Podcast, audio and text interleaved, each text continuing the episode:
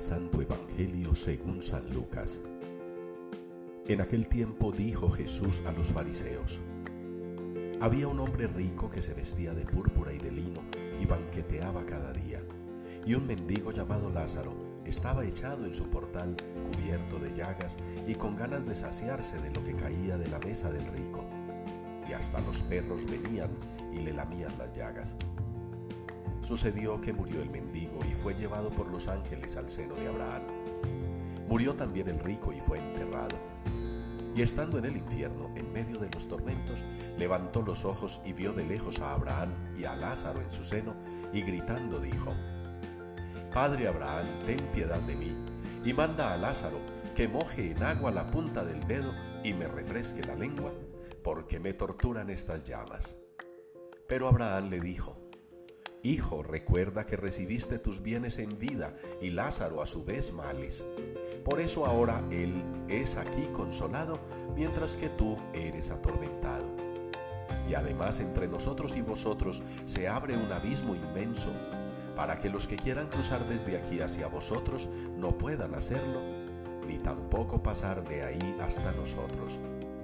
Él dijo, Te ruego entonces, Padre, que le mandes a casa de mi Padre, pues tengo cinco hermanos, que les dé testimonio de estas cosas, no sea que también ellos vengan a este lugar de tormento.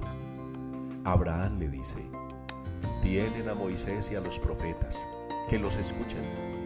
Pero él le dijo, no, padre Abraham, pero si un muerto va a ellos, se arrepentirán. Abraham le dijo, si no escuchan a Moisés y a los profetas, no se convencerán ni aunque resucite un muerto. Palabra del Señor. Dichoso el hombre que ha puesto su confianza en el Señor. Es la respuesta con la que participamos hoy en la liturgia del Salmo número 1. Dichoso el hombre que ha puesto su confianza en el Señor. Ese es un principio básico para todo creyente, para todo hijo de Dios. Es un principio básico porque queda claro que quien no pone la confianza en el Señor es porque la ha puesto en algo más o en alguien más.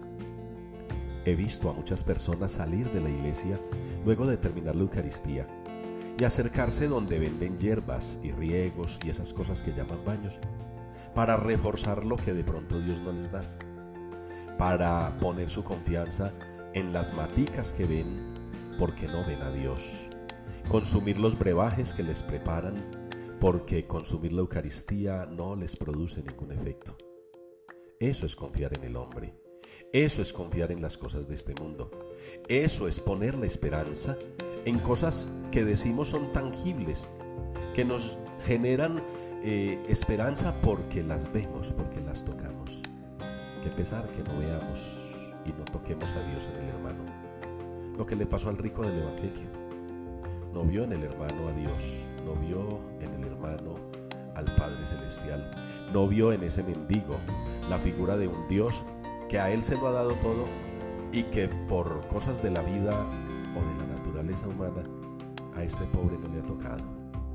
Qué bueno que ustedes y yo busquemos con nuestra mirada más a Dios que a los hombres. A veces también nota uno esa tendencia a seguir personas, a seguir ídolos a seguir a un fulano o a una sutana, a poner la esperanza y la confianza en hombres o mujeres que dicen tener poderes, que dicen tener atributos, pero que solamente les sirven para aprovecharse del que está sufriendo, del que está confundido y necesitado. Si pusiéramos la confianza en el Señor, todo, totalmente todo en Él, seguramente no pasaríamos por lo que pasamos, ni nos frustraríamos, no nos decepcionaríamos, no caeríamos en las redes del mal. Que ustedes y yo podamos hacer nuestra hoy esa palabra del Salmo. Y que así como en la primera lectura se nos sentencia por parte del profeta que no debemos acercarnos más a los hombres que a Dios, que no debemos confiar más en los hombres que en Dios, ustedes y yo reforcemos nuestra fe en el Señor.